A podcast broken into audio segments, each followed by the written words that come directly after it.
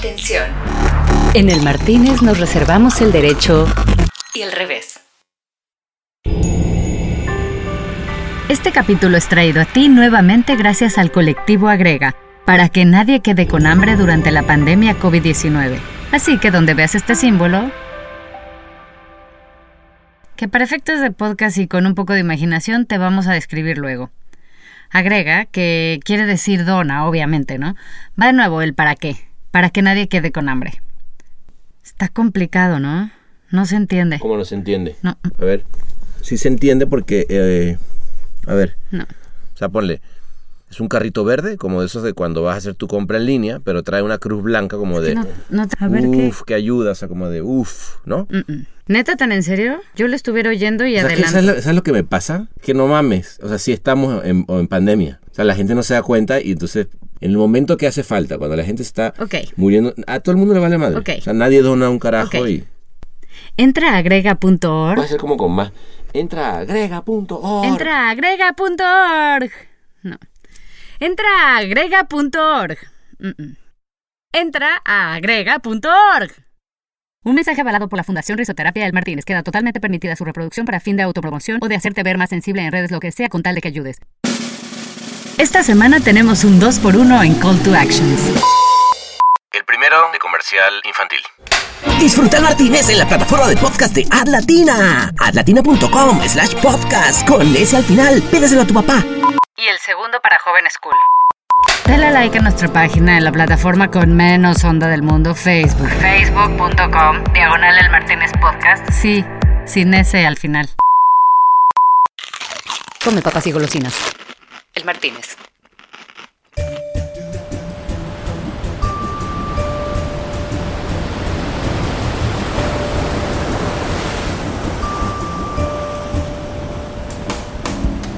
Se nos venía otra noche más. Con François nos aseguramos de pedir un container del mejor pisco peruano por si acaso y mandamos a meter un generador de olas a la playa del hotel especial para surf nocturno. Todo esto para recibir a mi brother de esa noche, un tipo que ha demostrado que hay que creer en las ideas propias. puso una frase que decía, yo soy entre soñador y caradura, ¿no? Y mire, para presentárselos, mira, yo ya no sé si decir que es que es un escritor, que es un gran director, que es creativo, que es emprendedor. Y, y ¿sabes qué es lo que pasa? Que ya hoy en día ese pedo de las nomenclaturas no sirven ya demasiado. Sobre todo cuando nos encontramos con gente intranquila y diferente como él. Fíjate cómo fue.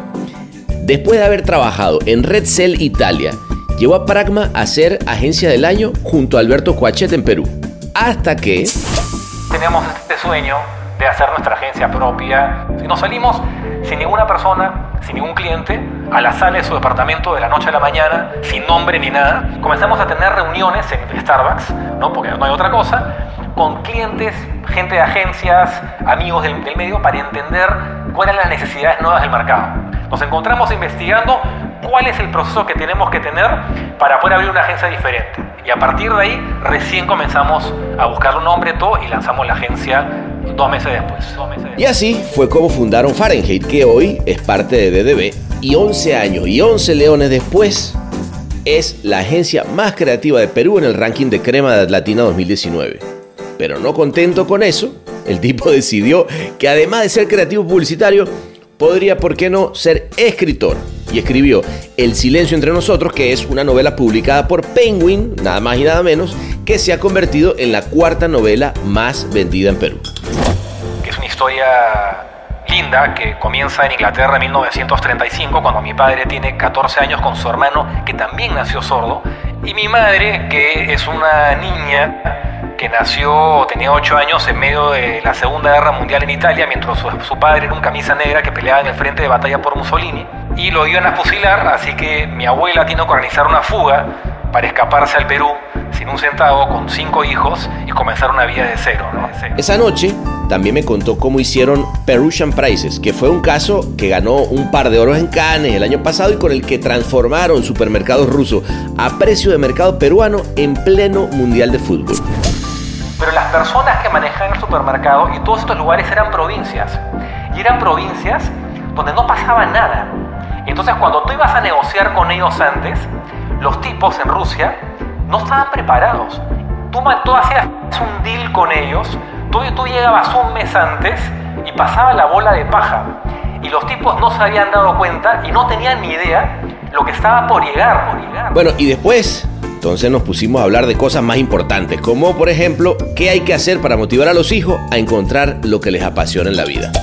Yo lo que creo es que hay que como poner los elementos, poner la cultura cerca, hacer lo que uno hace y le gusta hacer, y los hijos van a mirar, van a tomar lo que les parece interesante para ellos, y lo que no les parece interesante no lo van a tomar, y está bien que no lo tomen, y no hay que presionarlo.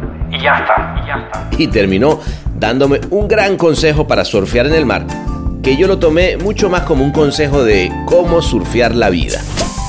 El mar te va a escupir. Tú tienes que meterte al mar sabiendo que vas a salir escupido del mar. Pero en la cuarta entrada me voy a parar. Y cuando me pare, la sensación va a ser tan chévere que va a valer todas las escupidas en las primeras cuatro entradas. Cuatro entradas. Así que bueno, comencemos otra noche de verano sabrosito entre amigos. Aprovechen que la barra es libre, acuérdense. Y como siempre, agarren con nosotros, se sirven su traguito y en este caso agarramos una ola de 10 metros de tubo perfecto hasta el final, porque él es Ricardo Chadwick. Un toque de hola la con un poquito de truco El Martínez. Listo, señor. Qué gusto verlo. ¿Cómo está, amigazo? ¿Cómo estás? Qué, qué placer tenerte acá en el Martínez. bien, muy Este, bueno, no, no acá, porque tú estás ahorita en Lima, yo en, yo en LA, así que ¿no te parece que nos vayamos para allá? Por favor, no sé, nunca pensé que iba a extrañar tanto volver a Martínez. Perfecto, así que vámonos ya.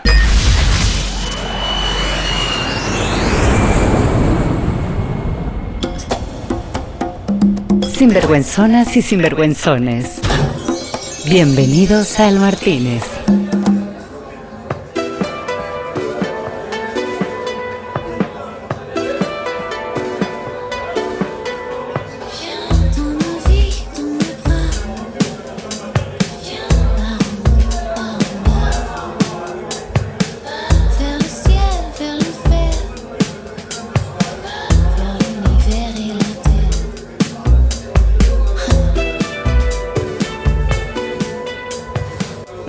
Aquí estamos, papá.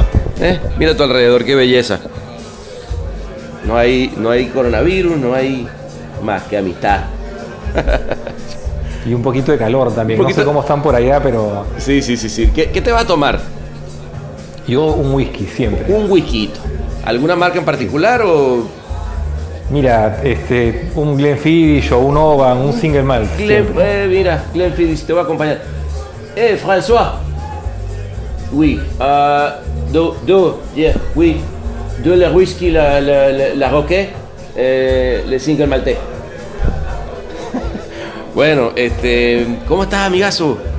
Bien, Bueno. bien, bien. Mira, entre todo bien, este, no te voy a decir que espectacular porque, porque Sí. la cuarentena, güey, familia, o sea, de verdad que se aprenden muchas cosas, no disfrutas muchas cosas, pero, pero la salud mental golpea. Entonces, sí, golpea. Sí, Es, sí, sí. es verdad, ¿no? Es como que eh, este pedo no saber cuándo va, se va a terminar y así de vaya, por favor, güey.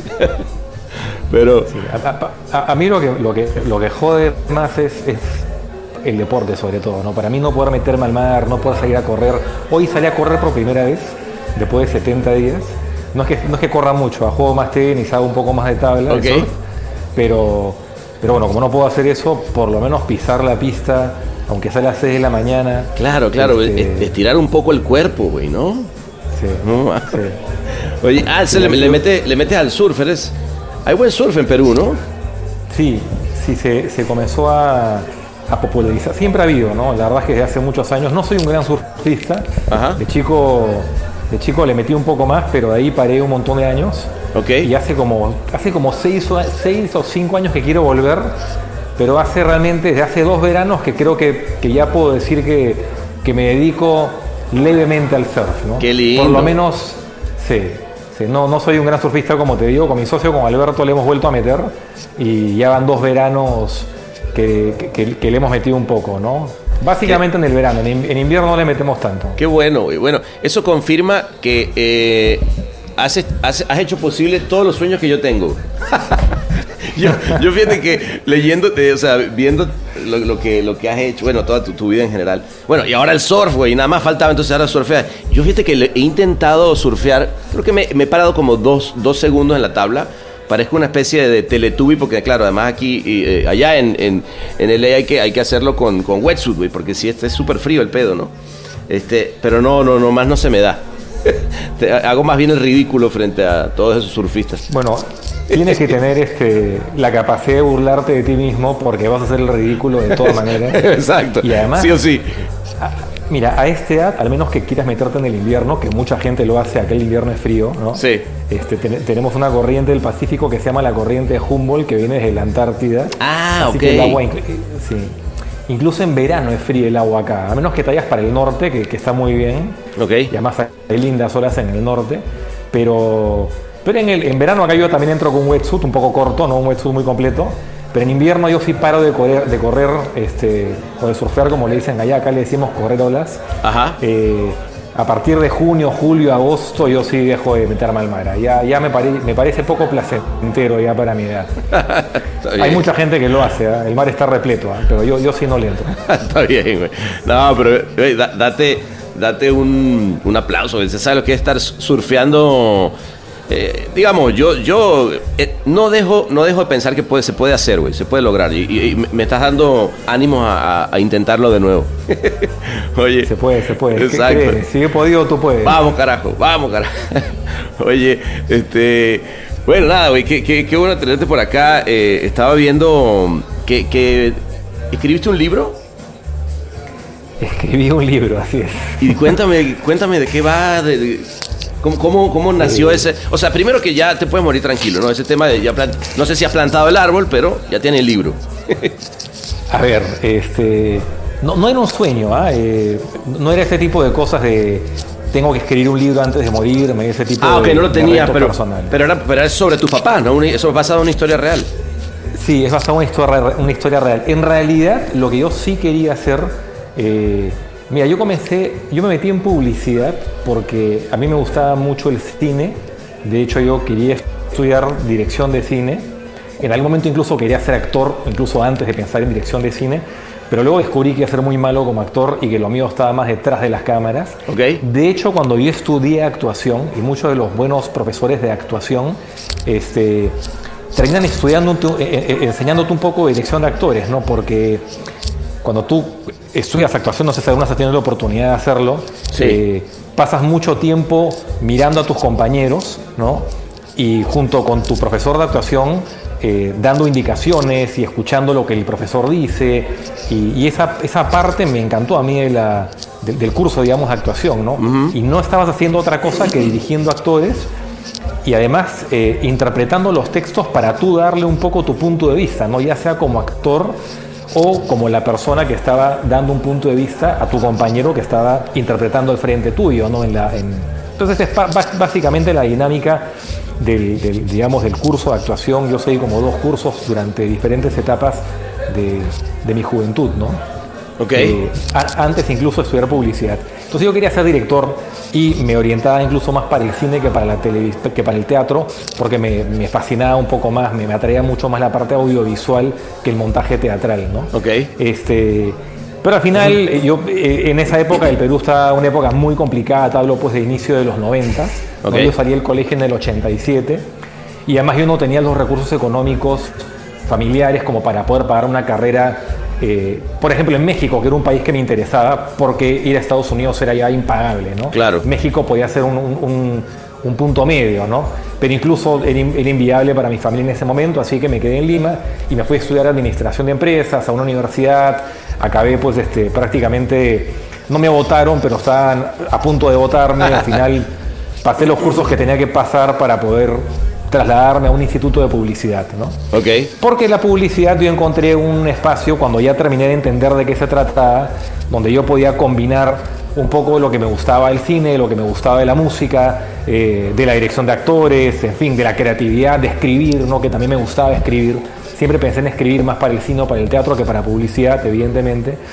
Y entonces todo esto estaba como comprimido, ¿no? Eh, desde el inicio y se fue desarrollando una carrera publicitaria. Entonces yo tenía como esta especie de deuda conmigo mismo de hacer un... de, de- de- crear, ¿no? Algo pensando en un formato audiovisual, llámese cine, ¿no? Eh, y lo estaba postergando, postergando, postergando. De hecho, yo había dirigido ya algunos comerciales puntualmente, ¿no? Los que más me interesaban, los que más tenían narrativa, los que más se parecían a una pequeña película, ¿no? Pero no era suficiente y a cierto punto, hace unos cuatro años, yo dije, voy a hacer mi primera película. ¿no? Entonces me organicé y me generé un espacio hablando con mi socio y dije, voy a filmar mi primer largometraje. ¿no? Ok. Y así como en, el surf, que me meto al mar y, y el mar me escupe durante tres semanas o cuatro a la orilla, ¿no? y vuelvo a entrar y vuelvo a entrar, eh, me enfrenté a, a- a- a escribir una serie de sinopsis, de argumentos para poder elegir, así como el mismo vicio del publicitario, ¿no? que buscas tres, cuatro ideas. Claro, ¿cuál es- cuál es la buena? la mejor. Y entonces, este, escogiendo un poco cuál es la mejor idea, igual que en la publicidad, porque, a ver, no es que pienso que voy a hacer demasiadas películas, con suerte quizás hago una sola, quería tener la idea. Ok. Entonces me enfrasco un poco en, en estas tres, cuatro ideas. Tenía un par que había escrito en el pasado, unas nuevas que escribí. Y también alguna vez la publicidad me enseñó que a veces las mejores ideas que uno tiene son pues esas que te suceden en tu vida personal, ¿no? Las que tienen que ver con tus hijos o con algo que te ocurrió o con tus papás. Y dije, voy a probar una idea más personal de todas las que tenía, Ajá. algunas muy bizarras, y mm, comencé a escribir un argumento basado en la vida de mis padres. Ok. Y me comencé a enganchar mucho con eso, este, sobre todo porque yo tengo unos, un- un- la vida de mis padres es una vida muy particular, ¿no? Yo soy el hijo de dos padres sordos de nacimiento. Wow. Este, y eso evidentemente me ha, me ha hecho a mí testigo pues de, de una vida muy particular de la vida de ellos y además a mí me ha hecho testigo de, de un entorno bastante especial, ¿no? Claro, mi- Entonces, este, La verdad es que no, no me lo imagino. Que- Me, me gustaría leer el libro como para. porque suena como. Todo, como dinámica de comunicación familiar debe ser súper interesante. Sí, sí, sí. De hecho, de hecho lo era. Es menos, este, es menos particular de lo que uno se pueda imaginar. Ok. Porque se vuelve bastante normal al punto de que uno termina por, por no notarlo y por olvidarse de que, ah, oye, ¿verdad? Sí, pues mis padres son sordos, sí, pues alguna salida me dijo, oye, tú, un psicólogo, ¿no? Oye, tienes que abrirte, este, tú debes sufrir un montón, ¿no? ¿Por qué? No, porque yo sé lo de tus padres. Ah, ¿verdad que eran sordos, no? Entonces, claro, este, claro. No, no, no es o algo sea, que, te, que te marcó particularmente, pero debe ser particu- diferente, pues. Un bar transformado en podcast es el Martínez. Es el Martínez. si te hacen paracaídas a alguien en medio de mi vida, este, en- eh, entre toda mi adolescencia, debe decir, oye, qué loca la dinámica de esta familia. Pero para nosotros era bastante normal y yo tuve la suerte de tener dos padres que se encargaron y trabajaron muchísimo para que los tres hijos que éramos parte de esta familia tuviéramos una vida bastante normal. Entonces. Salvo porque, claro, yo no podía decirle, hey mamá, no, tenía que pararme, tocar el hombro si estaba de espaldas, se volteaba, me leía los labios y me contestaba con su voz. Claro. Entonces, este. Entonces, pero evidentemente, igual la, la, la historia que he contado en esta novela, y que bueno, evidentemente al final opté por ese camino, ¿no? Porque, porque me di cuenta que tiene una historia mucho más fuerte de cualquiera de las cosas que yo había imaginado antes de embarcarme en este argumento que me pareció mucho más potente Ok. y que dramáticamente tenía mucho más potencial. Eh, pero opté por una ficción, o sea, no, no busqué retratar mis vivencias con ellos, Ok. Ni tampoco quise hacer un documento periodístico basado en todas las cosas que yo sabía, Claro. ni sentarme con mi madre, mi padre ya había muerto hacía 10 años, o en esa época un poco menos, 8 años, 7 años, ni hacer un documento periodístico con mi madre, porque yo no soy un investigador ni un periodista, soy un creativo, entonces lo que yo quería era echar a andar mi imaginación y basado en lo que yo sabía de ellos, en lo que me habían contado, en lo que yo sabía que me habían contado sus hermanos, mis abuelos, crear una ficción que recree la esencia de lo que yo creo que ellos son, ¿no? Que son un ejemplo fantástico para mí, pero basado en esa esencia, recrear una ficción, ¿no? Y esa es la ficción que yo he puesto en este libro, eh, que es una historia linda que comienza en Inglaterra en 1935, cuando mi padre tiene 14 años con su hermano, que también nació sordo, y que fueron abandonados por sus padres en Inglaterra con un tutor, mientras mi abuelo se fue a hacer ferrocarriles en México y en Wow. América Central y Sudamérica, Wow. porque no sabía, no sabía qué hacer con estos dos hijos sordos, era demasiado para él y su esposa. Ok. Y mi madre, que es una niña que nació, tenía 8 años en medio de la Segunda Guerra Mundial en Italia, mientras su, su padre era un camisa negra que peleaba en el frente de batalla por Mussolini, y hace una retirada y es este, atrapado, metido a la cárcel por los partigiani, que eran los nuevos italianos que, que querían pues, este, alzarse contra el duce, ¿no? Ok. y lo iban a fusilar, así que mi abuela tiene que organizar una fuga para escaparse al Perú sin un centavo, con cinco hijos Wow. y comenzar una vida de cero, ¿no? Entonces, Wow. este, Bueno, o sea, En contexto. eh, eh, es como que si, si le, si le quieres poner eh, algunos obstáculos a tu protagonista, ahí los tienes. o sea, suena, los tienes, ¿no? suena increíble. O sea, Sí, porque sí, sí. i- irte, a- obviamente, a un, a un país, me, me imagino que obviamente no, no hablaban, no hablarían tan bien español, si es que lo hablaban, no sé. no lo hablaban en absoluto. O sea, creo que ese, ese es parte del obstáculo, es no solamente partes con el hándicap de no escuchar, sino que todo lo que te costó aprender un idioma a, a- a partir de, de no escuchar nada de la sordera, tienes que volverlo a comenzar a reaprender, ¿no? En un país nuevo y con todas las condiciones adversas que te puedas imaginar, ¿no? Wow. Y a pesar de eso, no es una historia sobre dos personas sordas, no es una historia sobre cómo dos personas logran ser felices a pesar de todo lo que les pasa, ¿no? Claro, ah, claro, es mucho más tridimensional que solamente, o sea, ese quiero pensar que ese es uno de las características del personaje y eso es uno de los obstáculos, pero, pero bueno, me, me puedo imaginar la cantidad de cosas que, que habrán pasado en, entre medio. Y entonces, y ese lo estás publicando con, con Penguin, ¿no? Sí, este, bueno, me tomé un tiempo largo porque obviamente yo nunca había escrito un libro. Sí. Este, había, había hecho cualquier cosa menos un libro, había escrito hasta canciones. Sí. Este, y, y me animé a hacerlo, pero, pero bueno, pues lo, lo que hace cualquier persona con dos dedos de frente, ¿no? Te rodeas con gente mejor que tú que pueda asesorarte de la manera correcta. Claro. Y me tomé el tiempo que necesitaba para escribir y reescribir y reescribir hasta que logré hacerlo de la manera que me parecía que tenía el nivel para poder ser publicado. Se lo llevé a Penguin, este, le toqué la puerta literalmente a través de un contacto que tenía con una amiga que ha escrito un libro. Ok. Y le dije, mira, he escrito esto de acá, yo sé que nunca he hecho nada, pero bueno, te lo dejo. Si tienes un tiempo lo lees. Y nada, y cualquier cosa me avisas, ¿no? Y, y nada, y si no me llamaban, seguía con el siguiente en la lista, ¿no? Este, Claro. Hasta que hasta que tenga que publicarlo yo, que era lo que yo pensaba que iba a terminar pasando, ¿no? Claro. Que iba a sacar pues un poquito de dinero, lo iba a publicar unas 100 copias, iba a hacer una reunión en la agencia para unos amigos y ya está, ¿no? O sea, ese era el placer de haber escrito un libro y punto. ¿no? Claro, claro, no, pero está buenísimo. Está Pero funcionó con la primera, ¿no? O sea, Penguin lo sacó y, y la verdad es que ha caminado muy bien. Sí, qué bien. Sí. Eh, me dices que acaba de salir la edición digital, ¿no? Sí, primero salió en diciembre la- el libro publicado, ¿no? Que hicieron una edición de un número, bueno, eh, no recuerdo cuántos, pero limitado, pero una edición como para una primera tirada. Ha sido el libro más vendido en Perú, por lo menos en la única librería que es la cadena más grande que hace una medición que se llama Crisol, que es el cuarto, la cuarta novela más vendida en Perú hasta la fecha. Ah, bueno. Este, Te está yendo igual, pero ah, increíble. A ver, hasta la fecha debe ser hasta marzo 15, ¿no? Que comenzó la cuarentena, porque no creo que nadie haya comprado más libros a partir de entonces. Este, bueno, pero bueno, digital quizás sí. digital recién comenzó ahora, Ah, que lo acaban de lanzar, y que, que bueno, ahí los amigos, pues de siempre muy disponibles y, y muy queridos como Ad Latina, Latin y todos. Eh, me han ayudado un poquito a publicarlo por todos lados porque mi interés un poquito es que no solamente se conozca acá, sino que quien tenga algún interés en, en leer lo que he escrito, que lo pueda bajar de cualquier otra parte del mundo. ¿no? ¿Cómo se llama? Se llama El silencio entre El nosotros. silencio entre nosotros. Lindo nombre, además. No, te lo, y, te, y te lo. Me, parece. ¿y cu- ¿Cuánto tiempo te tardaste en escribirlo?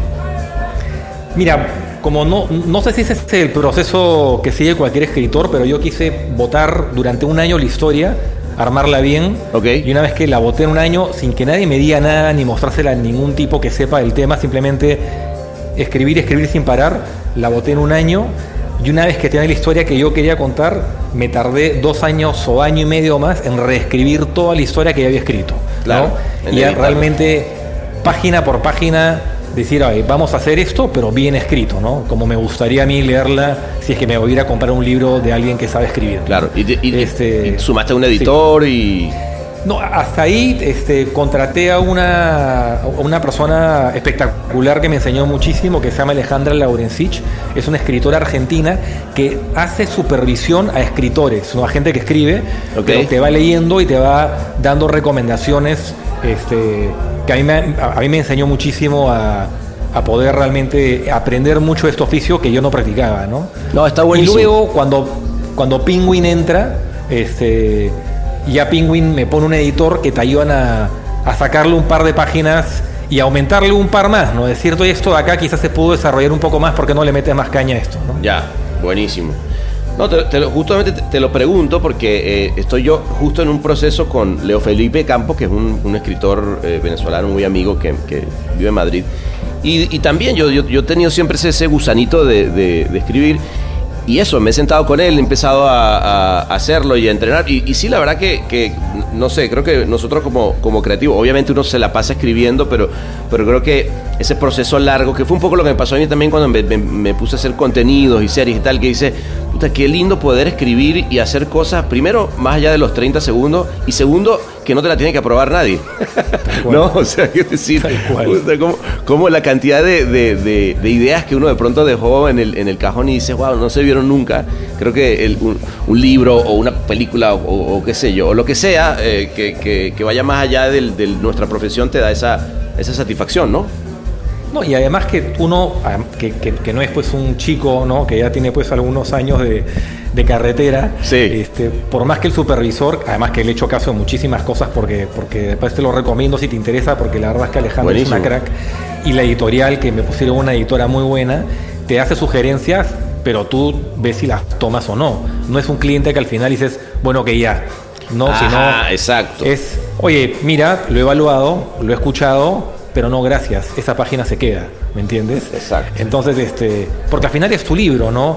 Y hay cosas que quizás pueden tener razón en que quizás es demasiado o no es demasiado para tal persona, pero, pero tú decides si la quieres dejar, porque para ti es importante, y si para ti es importante, este, entonces tiene que estar. Y ya está, se acabó.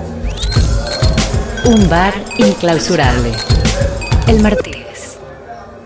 Y de alguna manera, eh, eh, me Unos imagino que años, te, casi, sí. te estará empapado. Bueno, tú, tú has vivido, viviste en Italia mucho tiempo, ¿no? Eh, me- y me- en todo ese tiempo volviste con tu familia, A- a- o sea, con, tu, con tus papás, ya ellos, llegaste a volver a Inglaterra, o sea, como que fue era algo que tenías como con Europa una relación o sencillamente se cortó ahí. No, o sea, ha- había algo, había algo de volver a, a Europa, ¿no? Este, mi, mi madre es italiana, o sea que definitivamente volver a Italia y reencontrarme un poco y darte cuenta, bueno, yo no, yo había ido a Italia algunas veces por turismo, ¿no? De hecho fui con mi madre cuando tenía 15 años, pero es distinto ir de turista que vivir ahí, ¿no? Sí, no, y no, conocer no. realmente a la gente Me- y, y- me imagino. y hacerte amigos con, Sí. Y, y te das cuenta que tienes raíces que no habías notado en un viaje de turismo, de ir a tomarte unos tragos a un bar o. ¿no? Entonces es, es distinto, ¿no? Entonces es- ese reencuentro fue interesante, pero también es interesante darte cuenta que, que eres peruano, ¿no? O sea, que cuando estás allá quieres volver también a tu país porque tu, ma- tu madre sería italiana, tu padre sería inglés, pero tú eres peruano. Este, Está bien. Y, Que, que sí. y, y quieres volver a tu país porque la, la- tu conformación no solo sanguínea, ¿no? O sea, tienes una relación con tu tierra que va, va, va más allá que tu ADN, ¿no? O, que lo que te has heredado tus padres, ¿no? Total. Este, y, tiene, y, y uno, entonces yo definitivamente yo sentí un llamado a regresar a, a mi país, ¿no? A hacer algo por, por mi país. Y además también porque mi familia es este donde están mi padre, mi madre, mi padre y mi madre estaban acá, no estaban en Italia ni en Inglaterra, Ajá. este, donde están mis amigos, este, donde, donde está mi entorno, ¿no? Entonces, en ese momento yo me fui a Italia a trabajar con esposa y con un bebé de dos meses, ¿no? Wow. Este, y en realidad fue una locura, ¿no? Porque no es que yo me fui, yo me fui a los 32 años y no me, o sea, sí, me fui porque me jaló la agencia de donde yo trabajaba, yo estaba en Pragma, que era Darcy en Lima, Ajá. y ahí era BGS Darcy, y me llevaron para allá porque habíamos hecho un buen trabajo en Lima. Pero no es que me fui como un expatriado con un gran sueldo. O sea, fue, oye, Ricardo está haciendo un buen trabajo, le interesará venir. No había mucho dinero, sí, más o menos, ¿no? Pero yo acepté porque no es que todo el mundo estaba buscando en esa época a un peruano para llevarse a Italia para hacer crecer la creatividad italiana, ¿me entiendes? Entonces, sí, tenía un buen trabajo y esa era la justificación para llevar un peruano para allá. Me pagaron bien, que ya era bastante más lo que le pagaba un italiano en ese momento, pero no era un mercado que, que importaba talento, ¿no? Este, claro. Ni Perú era un mercado de exportación. Entonces, este, de hecho, probablemente en esa época era el único peruano que se fue a alguna parte en esa época, ¿no? Después muchos peruanos han ido afuera, seguramente en una situación mucho más beneficiosa y mérito propio, por supuesto, ¿no? Claro.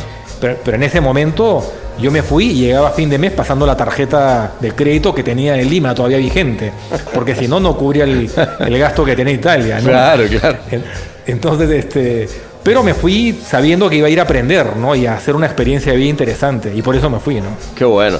No, pero además que, que, que lindo poder regresar, ¿no? Eh, y, y haber hecho la agencia, haber hecho Fahrenheit como la han hecho y que ha sido súper, súper exitosa. O sea, digo, creo que está buena la posibilidad, lo digo desde, yo soy, siendo venezolano, me pasó un poco lo mismo en México, ¿no? No, es como que estaban, uy, tráiganse un creativo venezolano a, trabajar a México y fue como de, vamos, voy, voy la lucho, ¿no?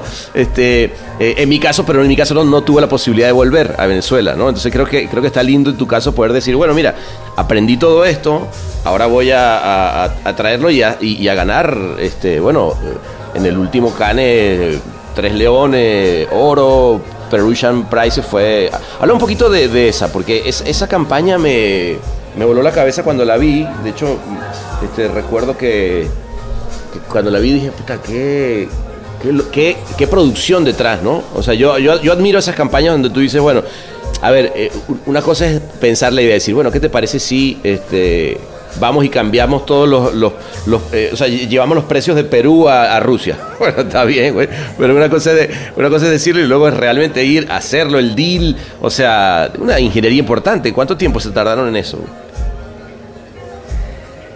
Bueno, eh, o sea, la verdad fue, fue como montada en, en unos tres meses más o menos. ¿no? porque para que tengas una idea, Perú entra al Mundial luego de un repechaje. ¿No? 30 años tenía, ¿no? Que no, que no iba al... 30 y- 36 años creo, sí. Ok.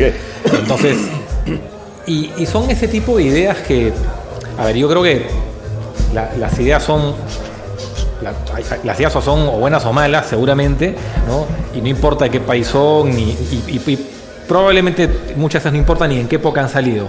Pero definitivamente el contexto potencia qué tan buena puede ser una idea, ¿no? Y esa idea, en el contexto que estaba ocurriendo, de ir a cambiar los precios este, y llevar precios peruanos allá, en el contexto de no llegar a un mundial luego de 36 años, hacía toda la diferencia. Porque Perú entra no solo después de 36 años, entra después de un repechaje muy sufrido, donde las eliminatorias no comenzaron bien, donde casi estábamos fuera y de pronto nos comenzamos a meter este, luego de una goleada en Paraguay, luego de empatar en Argentina de visita, luego de ganar a Ecuador que no le ganábamos en Ecuador creo que hacía, no sé si 20 años o, o nunca, o sea, no, no tengo idea, ¿no? Este, la verdad es que no soy un gran futbolero, me encanta, soy aparte super hincha de la selección, pero no tengo ni equipo local. Entonces, pero luego comenzó a darse todo eso y cuando entramos al mundial, que entramos al mundial ya en el verano, ¿no? Ya queda muy poco tiempo para planificar esto, ¿no? Porque tú tienes que más o menos comenzar a, tienes casi tres meses para planificar esto de acá, ahí tienes que ya comenzar a hacer los desembolsos para poder ir a, a- a Rusia, ¿no? Entonces comenzamos a pensar en las ideas, surge esta idea de acá, pero la idea comienza a chocarse con, el, con dos cosas. Primero, con lo impagable que podía ser hacerlo de la manera tradicional. Si nosotros contratábamos una casa productora de manera oficial, que lo hicimos como para poder cotejar lo que estábamos produciendo desde la agencia Sí. con lo que hace una casa productora, y nos íbamos a Rusia y lo hacíamos de la manera que había que hacerlo, no lo íbamos a poder hacer porque no había el presupuesto para hacer esto. Ok. Entonces lo que hicimos fue, ya hace un tiempo en la agencia hemos desarrollado un área que se llama Fahrenheit Content, donde estamos desarrollando proyectos especiales. Ok. ¿ya? Y cada vez que hay un proyecto especial, lo hacemos desde un área y lo hacemos desde otra óptica. Vanessa Díaz, que es nuestra, directora de producción, que es una crack, nos ayuda junto conmigo y con Sergio, que es el director creativo general en la agencia, Ajá. a abordar los proyectos de una manera totalmente distinta. Entonces, armamos un equipo ad hoc para abordar eso, no lo hacemos de la manera tradicional. Y Mm. comenzamos a meter gente diferente para hacer esto acá de una manera no prevista. Entonces, de esa manera comenzamos a abordar el proyecto y en paralelo vimos si había una forma donde nosotros no entráramos de la manera, porque obviamente para la agencia entrar de esa manera es costoso y es arriesgado. Claro. Pero cuando lo comparamos con, los, con, las, con las productoras tradicionales nos dimos cuenta que la única forma de hacerlo era si lo hacíamos con la agencia. Entonces hicimos un equipo mixto entre la agencia, una casa productora que gestionaba una parte más administrativa y una productora de campo, que fue la productora de campo que hizo Perú-Nebraska. ¿No se te acuerdas de esa campaña que se filmó en Nebraska? Ah. Que encontraron una para, para, para la marca País ¿Ok? que se fue a un pueblo llamado Perú y que llevamos un bus, no nosotros, lo hizo la agencia Young and Rubicam hace muchos años, Ajá. que también ganó en Cannes y ganó varias cosas, fue un Grand Prix en el FIA, me, acuerdo, Sí, sí, una sí. campaña muy celebrada. Y fue una productora que hizo toda una producción en Nebraska, en Estados Unidos, en Italia, en una serie de lugares. Y con ella hicimos toda una producción donde los directores éramos yo, que hacía la dirección, y Sergio Franco, que me ayudó con eso y me hizo la dirección de foto, que es mi director creativo general. Ah, imagínate. Entonces, como yo hago dirección ya de varios proyectos hace tiempo y él estudiaba cinematografía en Cuba, entonces siempre asumimos la dirección de estos proyectos que son un poco locos porque nos da dos posibilidades. La posibilidad de controlar el proyecto, no solamente en términos de dirección, sino de manejar algo que no sabemos cómo va a acabar. Claro. Entonces nosotros vamos a Rusia y comenzamos a manejar un proyecto donde vamos cambiando el guion día tras día, porque yo no sé si los 60.000 peruanos que estaban afuera del supermercado van a entrar todos o si van a entrar 20.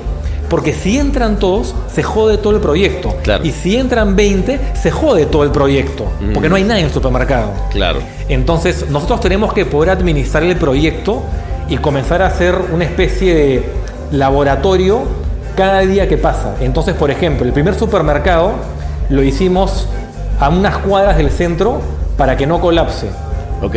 El segundo supermercado lo hicimos un poco más cerca del centro. Y el tercero ya nos fuimos directamente al centro porque tenemos mejor calculada la cantidad de gente que podía entrar. Ya. Entonces, todo eso lo vas haciendo y lo vas cambiando en la medida que va avanzando el mundial. Pero no lo puedes hacer o no lo puedes olear y sacramentar el primer día porque tienes que tener cierta flexibilidad. Porque el problema de ese proyecto no es cómo lo filmas. Esto lo puedes filmar con una Sony y con un pechero. Sí. Porque es filmar un caso. Sí, el sí, problema sí. es cómo organizas un poco la idea para que tenga la flexibilidad. No, y, y- y me imagino que además hacer el deal con el, con el supermercado. Yo, yo me imagino al, al ruso diciendo, o sea, a ver, eh, me imagino la noche, no, mi amor, acaban de llegar unos peruanos que me dicen que este, me van a pagar el extra del descuento que le haga al, a los otros peruanos que vengan, ¿no? El Martínez, el único podcast con poder arranca grasa. Lo que pasa es que aunque no creas, eso fue lo más fácil, ¿Ah, sí? porque lo que pasa es que como todas las sedes de los supermercados grandes, que fuimos a todos grandes porque no podían ser chicos, porque como te digo, habían en las plazas, escúchame, yo estuve en, en las sedes donde jugó Perú y después de todo, de toda, después de cada filmación, porque las activaciones se hacían los días que jugaba Perú, porque eran los, días de mayor, los peruanos llegaban solo para el partido ¿Ok? y los estadios estaban, a- o sea, era todo, 40.000 peruanos, no sé, 2.000 franceses. Era, jugábamos de local, era una locura el estadio. Era una cosa que se te paraban los pelos. O Qué sea, lindo, ¿no? Tú no podías creer lo que era eso. Entonces, pero habían 40.000 peruanos esperando afuera del supermercado, haciendo eh, antesala al estadio. Era una locura. Entonces, teníamos que manejar muy bien eso de ahí. Entonces, el tema acá era cómo tú manejabas el supermercado y el deal con lo, como tú has dicho, con los personajes de adentro. Pero las personas que manejaban el supermercado y todos estos lugares eran provincias. Y eran provincias donde no pasaba nada. Y entonces cuando tú ibas a negociar con ellos antes, los tipos en Rusia no estaban preparados. Tú, man- tú hacías un deal con ellos, tú, tú llegabas un mes antes y pasaba la bola de paja. Y los tipos no se habían dado cuenta y no tenían ni idea lo que estaba por llegar. Porque le decía, van a haber unos partidos entre Perú y Dinamarca de fútbol acá. Y los tipos decían, bueno, van a venir unos peruanos y unos daneses. Exacto. Ok. Y viene un peruano a decirte, quiero tu supermercado por tres días. Ok, ¿cuánto me cobras? ¿Tú sabes cuánto te cobraba? Dame 5 mil dólares. Y yo no podía creerlo. Claro, yo, tenía 50 yo tenía 50 mil dólares. Yo decía, "Es- hay un error, debe ser 5 mil, no sé, otra moneda. Claro, no, no, claro. Quiere 5 mil dólares. Porque no iba nadie. Qué Era un bueno. pueblo muy chico. Claro, claro. Entonces, y al final íbamos, ok, toma 5 mil dólares. Y al día siguiente entraron, no, no los 40 mil peruanos, pero en tres días fueron, entraron una locura. Ellos estaban felices porque vendieron una barbaridad. Qué bueno.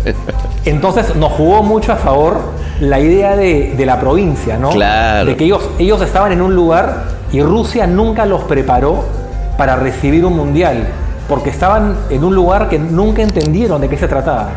Claro, claro, claro. Qué bueno. Qué interesante. Pero es- eso es lo que me gusta. Digo, a ver, eh, parte también de, de ese espíritu de emprender, ¿no? Que, que- tienes, de agarrar y decir, bueno, voy a hacer una agencia y luego este, voy a escribir un libro. Y ahora creo que este, me, contaste que también eh, dirigiste un comercial que además se ganó un, plata en, film en Cannes. O sea que, a ver, hay que. Nosotros siempre estamos diciendo en, nue- en nuestras regiones que es difícil competir en, film en Cannes, ¿no? Por los niveles de producción que hay, que hay afuera, ¿no? Y la. eh, pero nada, eh, demostrar que, que se puede, vas y lo haces, ¿no? Eso está, está bueno. ¿Cómo- cu- cuéntame un poquito eso, como, ¿en qué momento dijiste voy a empezar a dirigir? O sea, oye, ya, surfista, escritor, director, ¿qué, qué más tienes por ahí de la chistera?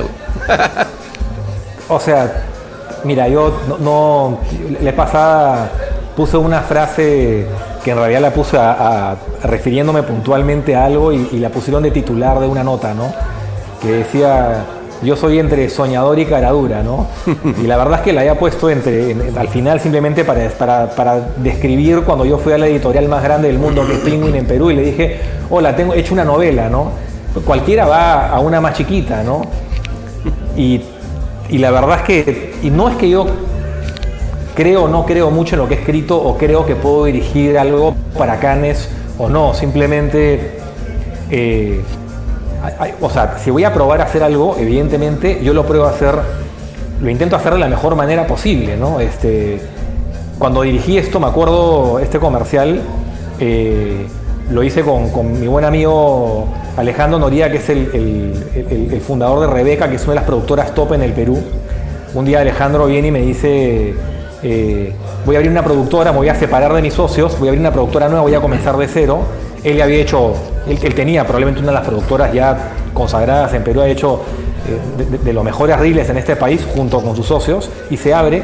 Y en ese almuerzo, ¿y tú en qué estás? Yo tenía un Fahrenheit de 5 años, o ya tiene 11, eh, o de 6 años, no recuerdo en esa época, y digo, mira, la agencia va muy bien, está creciendo, pero yo necesito comenzar a hacer cosas que hace tiempo no hago y quiero hacer, quiero, quiero dirigir, ¿no?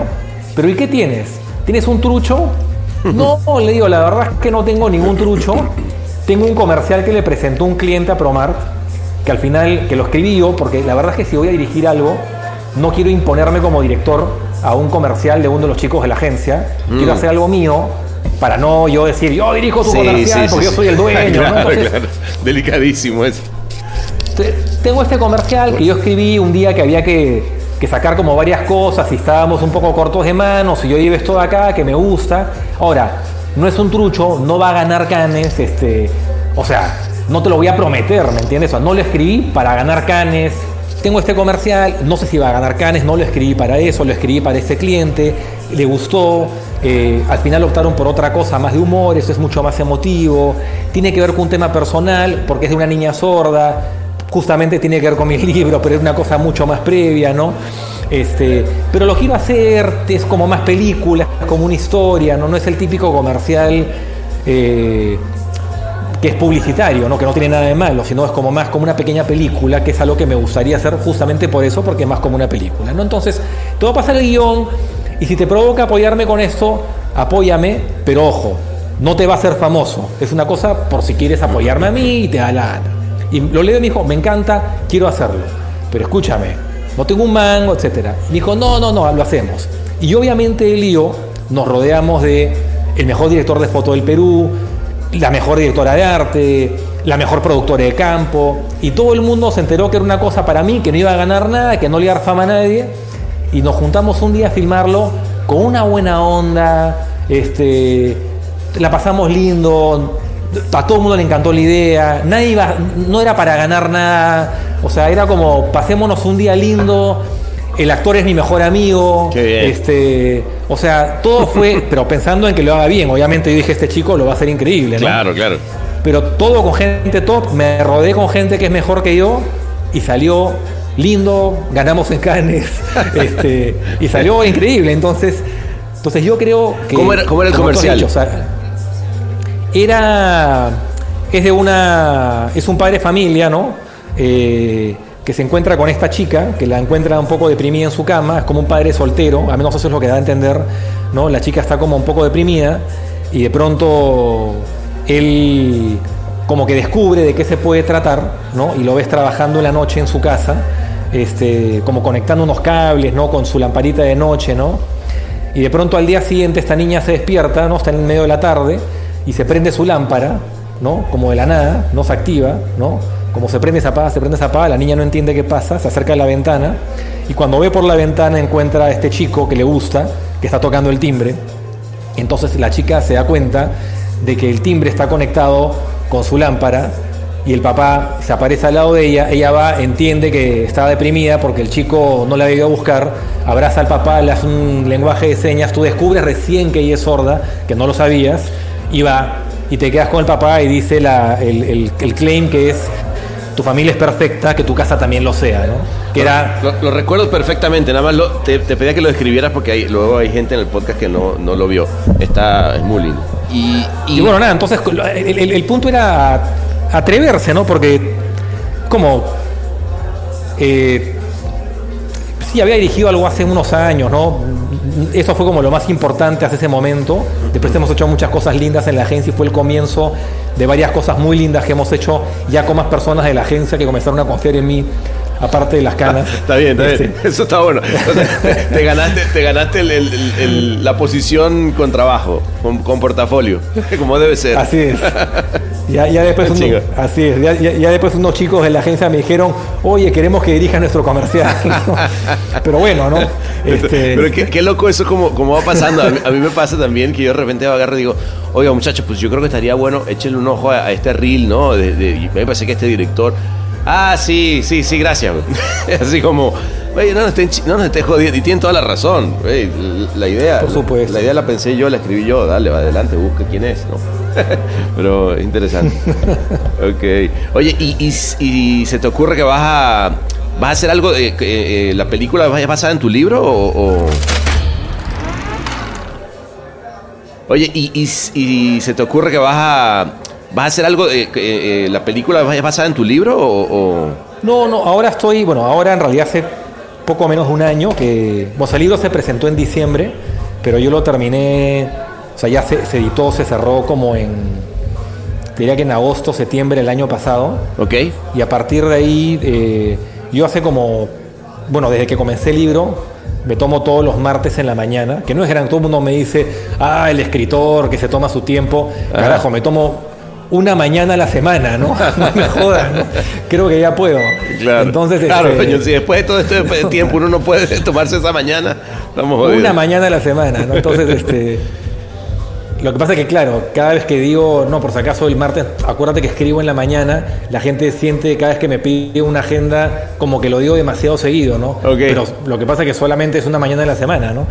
Pero, pero bueno, nada, entonces como ya tenía ese, eso en mi agenda, a partir de agosto del año pasado estoy escribiendo una película, eh, ya tengo el guion, de hecho ya lo estoy postulando a una serie de, de- de concursos para poder terminar de, de desarrollarlo en el sentido de, o sea, ya, ya está, digamos, ya está la historia terminada, ya, pero yo quiero antes de pensar en, en postularlo para filmarlo, en tener un poquito de, asesoría de, algunos script doctors Claro, eso- que me puedan ayudar a... ¿no? Es básico, güey. Sí. Sí, pero la idea es, es, es de acá a un año podría ya filmar un primer largometraje, que fue la idea inicial con el libro, ¿no? Y, y nada, y, y enfocarme en esta historia que no tiene nada que ver, es una historia mucho más simple, eh, con menos personajes, no es de época, eh, transcurre en un periodo mucho más corto, es mucho más... Claro, es una historia que se podría hacer con un presupuesto Más realizable, ¿no? totalmente, totalmente, ¿no? Pero yo creo que una vez que, si es que logro hacer esta película, porque obviamente yo voy adelante, pero ahora hay que hacerla, ¿no? Eh, Una cosa a la vez, ¿no? Hay que tener el guion que ya está casi, ¿no? Muy avanzado.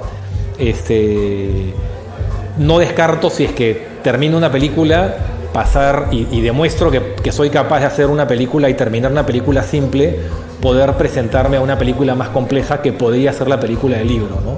Pero estamos hablando de una película de otro presupuesto, ¿no? Está buenísimo. ¿Sabes qué es lo que está bueno? Que, te, oigo y motiva, güey. Porque la verdad que, mira, él, dice, llegué a los 50 y todo el mundo habla de las crisis, ¿no? Este, de, de qué hice, qué no hice, etcétera, etcétera. Y, también estamos como muy acostumbrados no sé tú qué opinas, pero como, como tú qué eres, ¿no? Siempre, bueno, ¿tú qué eres? No sé, güey, yo soy, bueno, escribo, pero, me- pero hago creatividad para publicitaria, pero también me gustaría... O sea, eh, como que estamos acostumbrados a caer en un eh, no sé, una nomenclatura, ¿no? Esa etiqueta que, que, que diga, no, es que yo, ¿cómo, cómo voy a ser escritor, no? ¿Cómo, cómo voy a tener yo el- el- los huevos de decir yo soy escritor? Pues, ¿sabes qué? Escribiendo.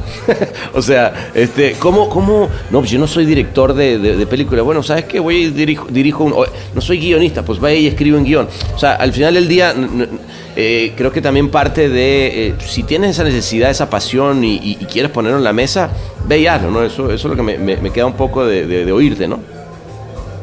Está... Sí, bueno, cre- creo que, mira, yo, yo cuando antes que saqué el libro me decían, eh, y me molestaban en la agencia, ¿no? Los clientes que me conocen que somos amigos y, claro, el escritor, el escritor, porque todo el mundo sabe que me dedico los martes a escribir, porque ya se ha vuelto pues ya el- la broma de la agencia, ¿no? Sí. Este, pero de pronto te citan a un, no sé, este, el, el jueves pasado hicimos un live con la editorial que te presentan como el escritor y hablas de tu libro, ¿no? Claro, está Y buenísimo. dices, bueno, sí, pues has hecho un libro, eres un escritor, pues ¿no? Entonces, este, para alguien seré escritor, para otro seré publicista, quizás el día de mañana si hago mi película seré cineasta, este, ahora hice una en la cuarentena he hecho una canción con mi hija que canta lindo y la compusimos juntos y, y si alguien algún día la escucha de repente no sé si seré compositor, me da igual, ¿me entiendes? Pues o sea, exactamente. este, Eso es lo que está bueno, que te dé igual.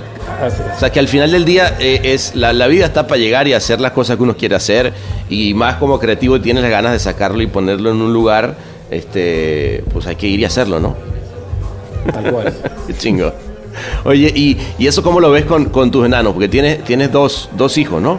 Este, que ya están más grandes, pero que como fíjate que a mí eso no sé tú cómo lo ves pero em, yo lo veía por ejemplo con mi papá que, que su, su abue- su- mi- o sea mi abuelo era un, un cantante muy famoso y él siempre decía eh, oye es que yo siempre, siempre, fui el, el hijo de César del Ávila no es como un ejemplo este luego uno dice bueno eh, un papá que de repente tiene todo este este universo de ser escritor tal, no sé, ¿Qué, qué tanto tú sientes que eso de repente le, eh, genera presión en, los hijos? ¿Lo sientes o, o no? Mira, yo, yo no, o sea, la verdad es que no sé si es pronto o no, pero yo nunca los he metido mucho en. O sea, he sido siempre bien consciente de eso, pero yo nunca he hecho como mucho aspaviento con lo que pasa del lado de la publicidad, ¿no? Está bueno. O sea, no les muestro. Si alguien me ha hecho una entrevista, no les muestro mis entrevistas. Ok. No soy alguien que, que, que cacarea mucho lo que pasa en el mundo de mi trabajo hacia adentro de la casa. Ah, eso está bien. Y como la publicidad, la verdad es que entre publicistas nos aplaudimos mucho. Uy, estamos, Y- y- ¿cómo nos, nos encanta? Nos encanta Sí. decir. Entonces, la verdad es que yo, yo no, no- o sea, fuera del mundo de la publicidad, la verdad es que no nos conoce nadie, ¿no? Entonces, Exacto. este, entonces yo no, de vez en cuando hasta se sorprenden cuando por ahí se encuentran una nota o alguien se, se fue a la casa de un amigo Buenísimo. y papá le dijo, oye, tu papá, eh, oye, papá, el señor este te conocía y me dijo como que, bueno, sí, de repente me ha visto por ahí, ¿no? y se sorprendió porque le dijo como algo particularmente especial, ¿no? Entonces, yo no sé si porque en alguien de repente más vinculado y una nota, etcétera. Pero más allá de eso, porque al final este, nos hemos inventado más premios de los que necesitamos. Sí, ¿no? eh, Sí, pues, en fin, nos encanta, igual está bien, en fin, yo no, no quiero ni criticar ni a favor ni en contra, yo disfruto de los que tengo y, que además no son míos, son de toda la agencia y un montón de gente más. Este, pero más allá de eso, para ir a tu pregunta, porque es una pregunta totalmente pertinente, yo creo que yo prefiero poner como las cosas ahí, ¿no? Por ejemplo, ahí me encantaría que mi hijo, ahora yo estoy, por ejemplo, en un estudio que me he hecho una casa que me construí hace como tres años, otra de estas locuras que dije, quiero construir una casa, ¿no? Este, y dije, ¿por qué? Porque me gusta la arquitectura también, otra huevada más así. También te gusta la arquitectura, no me jodas. Puta madre. Sí, puta. También me gusta la arquitectura. Ricardo, pero ya para, este, para.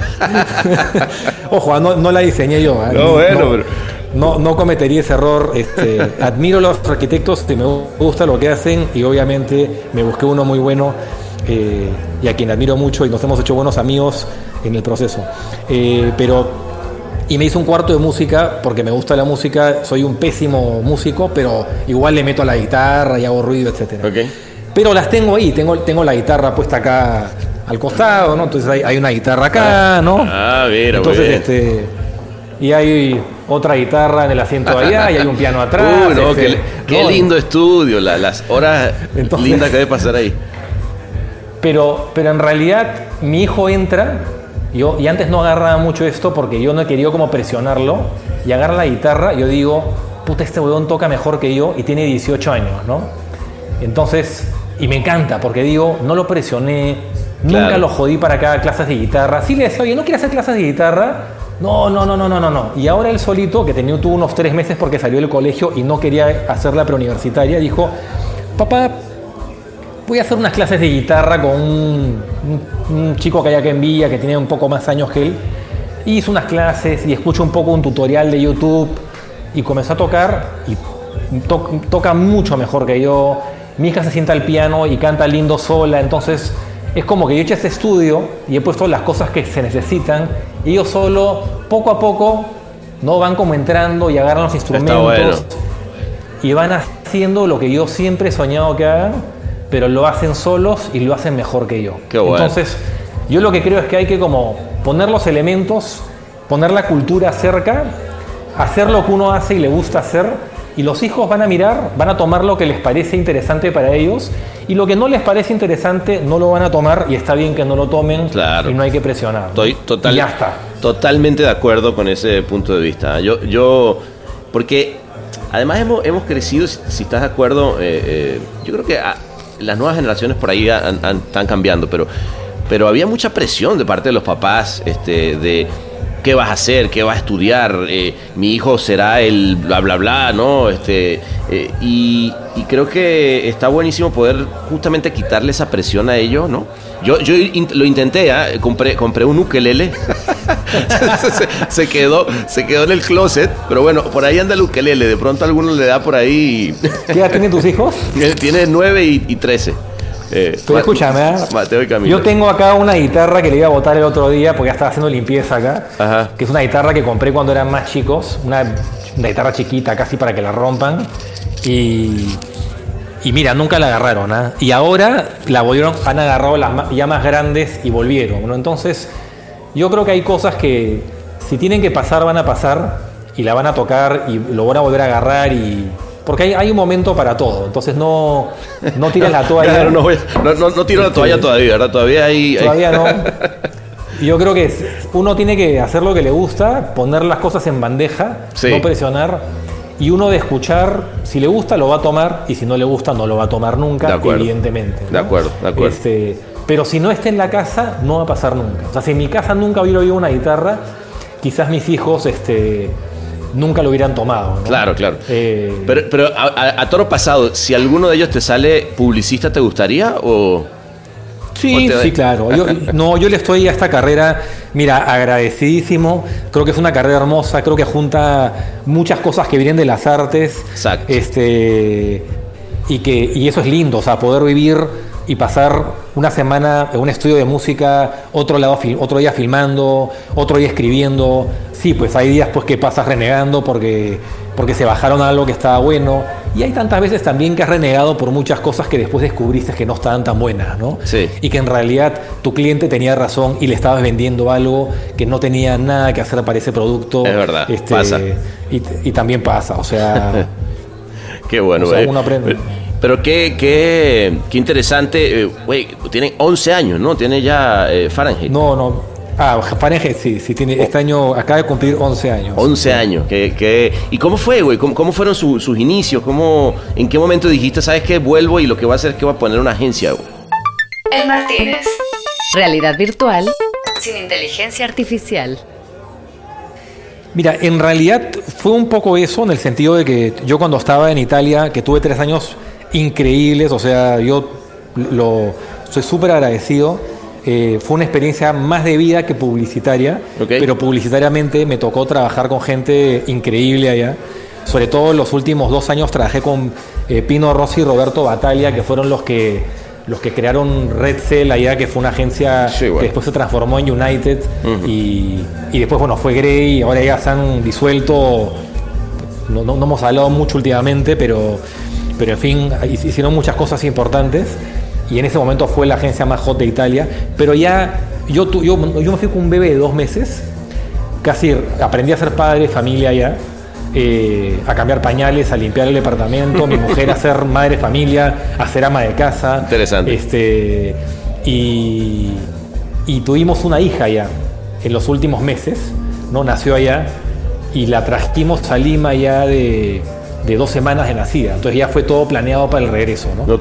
Y, y Armando Andrade, que era eh, la- el dueño de Pragma, que era la Pragma Darcy, la agencia de la que yo me fui, me propone regresar a Pragma. Yo no pensaba regresar nunca más a esa agencia, no porque no me gustó, todo lo contrario, es porque había tenido allá seis años, creo que había cumplido un ciclo. Y si volví a Lima, quería o poner una agencia o ir a una agencia a, a- a- a tener otro rol, ¿no? Ya no regresar a la misma agencia donde había tenido seis años, creo Claro. que había sido suficiente. Claro. Pero me propone manejar la agencia. Ok. Entonces, gerenciarla, no ser la cabeza de la agencia. Él era el presidente y yo ser el VP, cosa que yo nunca había hecho. Yo, había- yo me había ido como director, yo estaba yo era el director creativo general de la agencia muy joven y fue uno de los motivos también por los que me fui, porque había pasado a manejar un equipo cuando todavía me faltaba mucho tiempo de ser creativo. Entonces me fui a Italia también por eso y para aprender y para tener una experiencia afuera. Cuando yo regreso me propone manejar la agencia y me interesó muchísimo su propuesta y la acepté y la verdad es que soy súper agradecido por esa experiencia, pero yo no era pues un gerente general, yo era un director creativo, entonces me busco un partner y busco al que yo consideraba el mejor de todos, que era Alberto Guachet. Alberto Guachet había sido el gerente general de Leo Burnett, que había sido para mí en esa época la mejor agencia de Perú, Me acuerdo, creativa. la Urne Perú fue pues, brutal, ¿no? Claro, en esa época hizo el mejor trabajo que había tenido Perú, este, y él había sido el gerente, el CEO de esa agencia, con Juan Carlos Gómez La Torre como director creativo. Este, y, eh, y él había salido hacía dos años o tres, no sé, y se había ido como gerente de marketing de una lotería muy importante en Perú Ok. bastante grande. Yo llego y me habían contado que no estaba muy contento. Entonces voy, lo busco, hablo con él. Yo no lo conocía mucho, me lo había encontrado en la playa, con su tablet de surf, ¿no? Este, en un viaje de vacaciones que hice a Italia, lo llamo y conversamos largo y lo convenzo y se viene. Y tuvimos cuatro años en Pragma, donde nos conocimos. Y Pragma, cuando volvimos, ya no era de Darcy, era de DB. Y nos conocimos y trabajamos cuatro años y medio, agarramos un equipo espectacular y eh, levantamos la agencia y nos fue espectacular. Fuimos de los cuatro años, dos años fuimos agencia del año eh, en términos de agencia y fuimos dos, dos veces agencia más creativa en el festival local. Ajá. Eh, y la verdad es que nos fue muy bien y nos entendimos muy bien y tuvimos como nuestro, nuestra convivencia eh, matrimonial antes de casarnos. ¿no? Ok. Y, de- y de- Ahí y se de probaron. cuatro años, ahí nos probamos. Y después de, convivencia, en esos cuatro años, este, comprobamos que podíamos trabajar juntos, ¿no? Y, decidimos, eh, nos, ofrecieron, la verdad es que se portaron muy bien, nos ofrecieron ser parte de un- un- un- unas acciones en la agencia para quedarnos, pero nosotros teníamos este sueño de hacer nuestra agencia propia y probar nuestra propia cultura, armar lo que queremos hacer y nos salimos. Y nos salimos sin ninguna persona, sin ningún cliente, a la sala de su departamento de la noche a la mañana, sin nombre ni nada. Entonces- Sí, pues, es que es que pensábamos, o sea, queríamos hacerla mejor, queríamos salir, obviamente hacer una salida más limpia, darle un tiempo a la otra agencia, no hacer un fade out, ¿no? Pero en el momento en que las conversaciones se cayeron y dijimos, no, nos vamos por nuestra cuenta, ya había pues un... eh, se rompió pues una- una- algo ahí en, en- en las conversaciones y al final se decidió que mejor era que saliéramos de la noche a la mañana. eh, de- del otro lado la agencia se sentía más tranquilo, se iba a ser más limpio a que hiciéramos este fade out eh, porque era como, bueno, se van a ir pero se van a quedar, entonces, eh, ¿sabes qué? Mejor De una vez. me- Mejor hagamos lo más limpio de una vez. Entonces, bueno, nosotros entendimos y dijimos, si, va a ser más tranquilo para la otra parte así, nos vamos. Así que aceptamos, nos pareció comprensible y decidimos irnos, ¿no? Así que nos fuimos y eh, eso fue un viernes y el lunes estábamos en... Alberto estaba separado en esa época, se acaba de separar hace... No, se había separado hace como un año, pero vivía solo, yo, yo vivía con mi familia, así que su departamento era mejor. Y en la sala de su departamento comenzamos con dos laptops y comenzamos a trabajar y a ver, oye, ¿qué nombre le ponemos? ¿Cómo va a ser la agencia? y comenzamos a hacer algo que fue dijimos, no abramos ninguna agencia, no, no, no inventemos un nombre rápido. Hicimos una página web para que la gente se entere por nosotros qué ha pasado, no la historia, la novela, simplemente dónde estamos. y Ok. qué- hicimos una página web que se llama hagámoslodistinto.com y es, estamos en un proyecto que busca hacer las cosas distintos, distintas. Hicimos un manifiesto, no de la nueva agencia, sino de en el proceso en el que nos encontramos. Está bueno. Nos encontramos investigando cuál es el proceso que tenemos que tener para poder abrir una agencia diferente.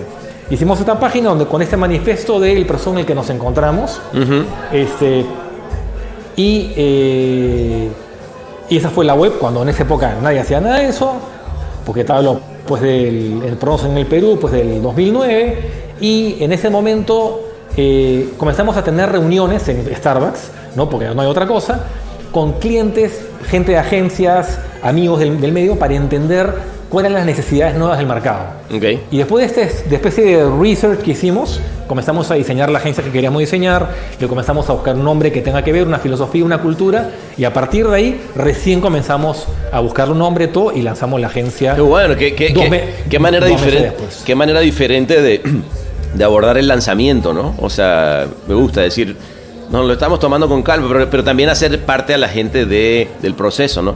¿Y, y por qué le pusieron Fahrenheit? Mira, eh, te- teníamos como, o sea, dentro de todos los nombres, lo que nos gustó de Fahrenheit era, primero es un nombre que eh, nosotros desde Pragma, que no ganamos ningún premio internacional, una de las cosas que queríamos hacer era publicidad que, que, calentara la conversación, ¿no? Que, no, que no se basara solamente en hacer algo que sea aplaudido por creativos, sino Correcto. que ahí afuera Impactara. el taxi- Exacto, el taxista, tu mamá, la gente, o sea, que todo el mundo hablara de esto. Por supuesto que me encanta que mi, mi gremio me aplauda y que me premie este, y que me diga qué bueno lo que has hecho, me encanta. Pero no podía ser solo eso, tenía que ser algo que sea hot, que, que, que, terminara de calentar. El tema en las redes sociales recién comenzaba. Yo me acuerdo que abrí mi cuenta de Facebook en el 2009. Las redes sociales recién comenzaban a, ¿cómo se llama? A, Facebook creo que, creo que comienza justamente por ahí. Y si no en el 2008, o sea, fue, justo ese, ese, ese, ese fue el punto de quiebre. Entonces comenzó ahí, ¿no? Y nos parecía que tenía que tener ese, ese boost en la conversación. Entonces, y Fahrenheit tenía un poco eso, hablaba de la temperatura que tiene que tener una comunicación de calentar las redes, las marcas, etc. Y la otra cosa era que había una parte estratégica, que es la parte medible, ¿no? La parte de, de cómo tú tienes que poder medir lo que estás haciendo, la parte de la data, ¿no? Dar resultado, el Eh, KPI. Exactamente. Y, al- y, y- y la ot- y- y ese, esa- esa- ese balance nos gustaba porque nos- lo que funcionó en Fahrenheit es toda la gente, al menos no toda la gente, pues no puedo generalizar, pero mucha gente me decía, vas a Lima y quién va a ser tu dupla, ¿no? Yo no podía inventar una dupla en la noche a la mañana, este, y la verdad es que por A, por A o B motivos yo no tuve la suerte, o sea, tuve, tuve muy buenas duplas en el pasado, pero ya muy chico, Ajá. pero no tuve una dupla como director creativo general ya después, que fue este partner de vida. ¿no? Claro. Una dupla creativa, ¿no? Ajá. Entonces, en Pragma lo que yo necesitaba era una dupla que se encargue de los clientes, que es lo que. Una dupla que tenga el carisma que yo no tengo, una dupla que, que disfrute. Sí, que realmente de- de- te complementara, parte, ¿no? Que te complementara. que no- Exactamente. Y Alberto, y y que sea un capo en la estrategia, ¿no? Y Alberto es el mejor. O sea, yo no conozco a una persona este, que sea mejor que él, ni en la parte estratégica, ni como un consultor que pueda asesorar a un cliente de la manera que él lo hace. Y te voy a decir una cosa, conozco a mucha gente en todo el mundo, ¿ya? este, por las reuniones que hemos tenido, etcétera. Yo no conozco una persona, y, y quizás es porque no conozco a toda la gente que quizás debería conocer y que tú conoces, pero no conozco una persona mejor que él en el mundo. eso, eso, pero está muy bien, con, con pelota. Así, eso, eso es lo lindo de tener un socio en el que, eh, que, que lo admires, ¿no? O sea, yo creo que eso es súper importante. Tener a alguien que diga, puta, no hay nadie mejor que tú en el mundo, güey. Porque al final del día sí es un matrimonio. Y de repente, escúchame, quizás lo hay, seguramente lo hay, pero yo no conozco a alguien con ese nivel de Pues, profundidad. pero lo importante es tu punto de vista. Si yo tengo que asesorar a alguien en este momento que viene a buscarme y me dice, oye, tengo este tema en mi marca, aquí, yo soy Alberto. Claro. Y si viene alguien que a buscarme de, de, de, ¿cómo se llama?, de Silicon Valley o de Madrid, o sea, llama a Alberto. Alberto No, pues- es la persona que mejor te va a asesorar. Salud por Alberto, salud por cierto. Tenías ahí- tenemos ese, ese eh, eh, ahí, pero está muy bien. Pues mira, la verdad, la, la verdad es que, que lo, lo- lo han hecho muy bien. Este, está linda historia, inspiradora, como te dije. Para la próxima vez que, que- que nos veamos, espero que sea eh, en vivo. Eh, espero haber por lo menos surfeado cinco segundos en la, en la ola y, y haber escrito un poquito más de lo, de- de lo- de lo que estoy escribiendo. Pero escúchame, la única cosa que te voy a decir es, el mar te va a escupir. Tú tienes que ir a, tú tienes que meterte al mar sabiendo que vas a salir escupido del mar, ¿ya? Porque yo me he pasado, mis, mis primeras entradas han sido, me he escupido. Y el próximo verano, cuando vuelva a entrar después de la cuarentena, me va a volver a escupir. ¿ya? Pero en la cuarta entrada me voy a parar. Y cuando me pare, la sensación va a ser tan chévere que va a valer todas las escupidas en las primeras cuatro entradas. Eso. Entonces, este. Eso, y, esa- ese- y- y esa es filosofía de vida, ¿eh? eso está muy bien. y esa es toda la filosofía, mi querido pana. Me parece muy bien, amigazo. Me encantó de verdad tomarme este trago contigo. Eh, espero que no sea el último. Este, y, y ya me voy a comprar tu libro para leerlo. ¿Eh? Me encantaría que lo leas y me encantaría que me hagas una linda crítica personal, no pública si quieres, pero, pero me ah, encantaría eh, saber qué, qué opinas. Claro que sí. Teta a teta me lo voy a leer. ¿eh? Genial. Amigazo, me encantó tenerte por acá. Te mando un abrazo enorme. Un gustazo.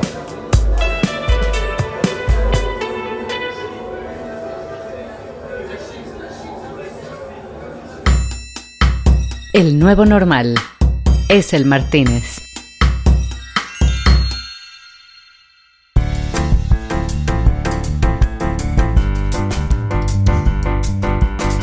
Ay, ay, ay. Pues Ricardo se metió al agua seguido de nuestros mayordomos salvavidas que lo acompañaron en sus acrobacias surfistas. Yo, tú sabes, intenté seguirle el paso, pero coño, cuando me agarró la primera ola y me escupió, preferí servirme otro single malte y esperarlo en el muelle con la gente y el DJ que ya estaba calentando la pista. Eh, ¿Te acuerdas, no? No te hagas. Si yo te vi esa noche pidiendo ronda para todos. ¿Sabes qué? Esa es la actitud. No, pero no, no, no, no, no te preocupes. Que aquí a los paparazzi los tratamos como nuestros amigos. Eso solo sacan las fotos que nuestro equipo de expertos en relaciones públicas selecciona, ¿ok?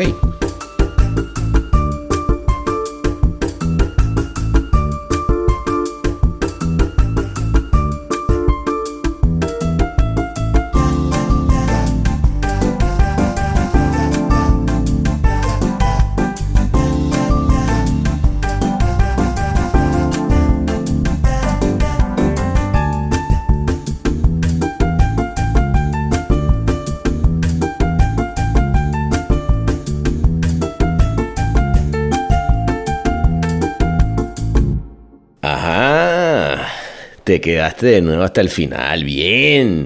Y encontraste el que ya llamamos el Easter egg del Martínez. ¿Y de qué va esto? Bueno, mira, ahí te va.